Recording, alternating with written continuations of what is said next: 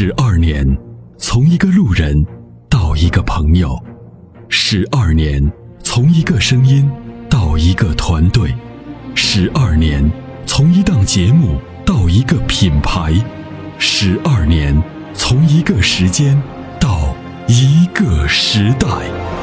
参谋长说：“车十二年，十二年的坚守，十二年的陪伴，积累、超越、突破、实现。十二年，感谢有你一路相伴。十二年，不惧不退，携手并肩，初心不改，砥砺前行。参谋长说：“车，再出发。”再出发。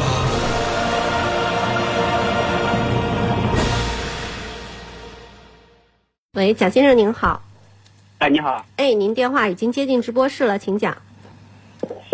哦，我就是想咨询一下这个参谋长，然后，嗯，我去试驾了这两个车。嗯。试驾之后呢，然后性价比上，这个林肯大陆这个车，嗯，感觉要占优势，包括它的豪华程度、舒适程度，包括我是主要商用嘛多一点，嗯，然后也兼顾家用。然后奔驰这个车呢，它没有优惠，然后。它的嗯，当然，它这个品牌知名度各个方面，肯定是有优势的。就是现在，它的价钱上肯定要高一些，然后不好选择。嗯，林肯大陆，您看的是哪个排量？二点零 T 还是三点零 T 的？二点零 T 的尊雅版。二点零 T 的哈。嗯，对，就是一个四十四的四十四点六八吧，好像。对，是这样啊。这两个车毫无疑问，我还是推荐奔驰。啊，奔驰呢，在它的豪华级的轿车，尤其是 E 级往上的这两款，一个是 E，一个 S 啊，这两款车应依依然，我觉得，呃，有着奔驰宝造车的这么一个精髓所在，就是奔驰的最，我们认为就是一直说啊，这个奔开奔驰做宝啊等等啊，就是这么一种民间的传这种，这种品牌的这种概念，我觉得奔驰的轿车。就是尤其是 S 像 E 这样的豪华轿车，它秉承了奔驰造车的精髓，就是它有着奔驰的，嗯嗯造车的理念，它你在这个车上都能找得到，不管是从它的动力匹配，还是从它的底盘给你的带来的回馈和响应，还是从驾驶感，还是从你的豪内饰的豪华程度啊，我从我觉得从各个方面都能体现出奔驰的感觉。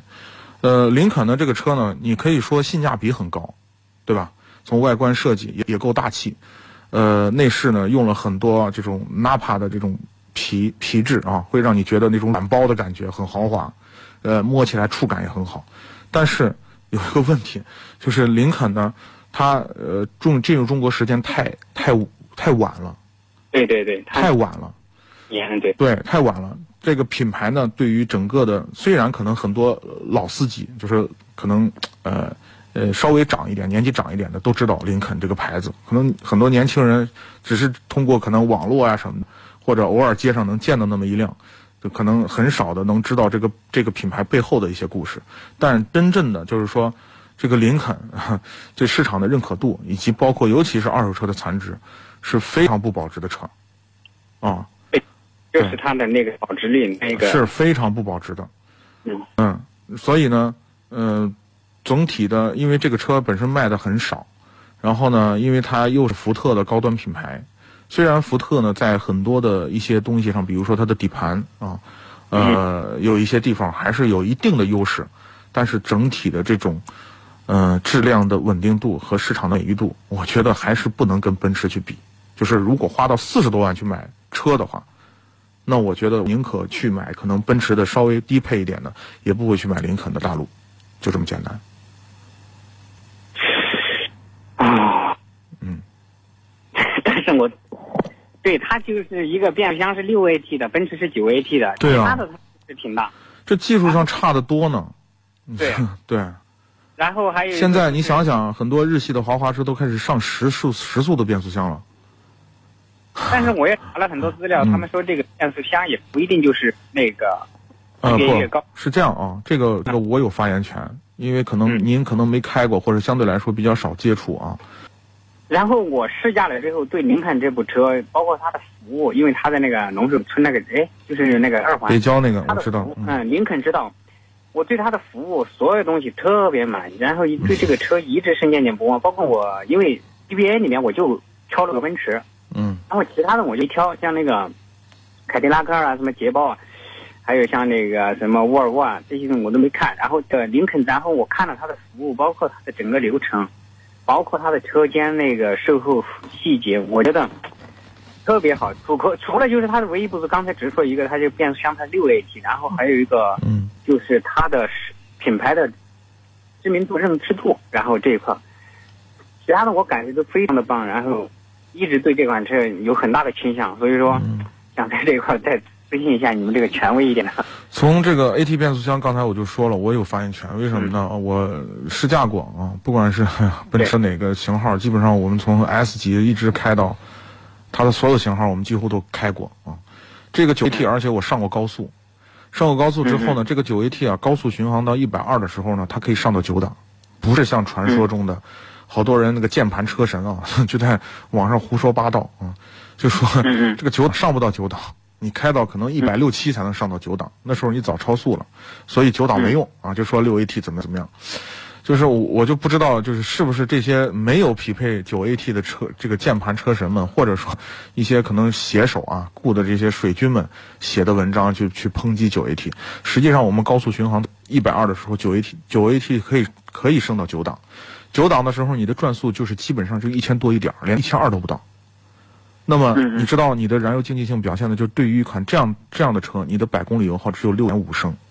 嗯嗯对，这就是带来带来的结果，就是而且它的程序非常聪明，就是我指的聪明是什么呢？就是你脚下收油和去踩油的时候，它能非常迅速的读懂你的意图，它能很快的去调整到合适的档位，给你合适的动力输出。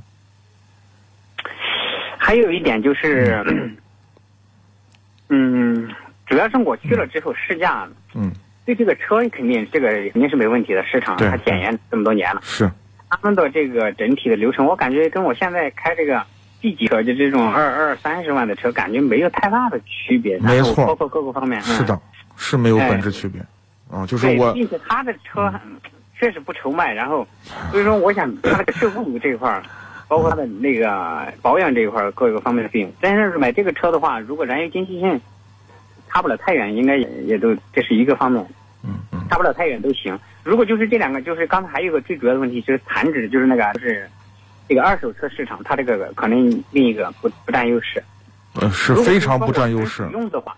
嗯，就是说是，嗯，你说他们都能做到这个价位的车，你说商用多一点的话，家用我肯定选奔驰。嗯我这么给你解释吧，哦，嗯，对于福特来讲，就是对于这个福特公司来讲，造福特和造林肯，就是造林肯呢，他已经使出全身解数了，嗯嗯。你能明白我意思吗？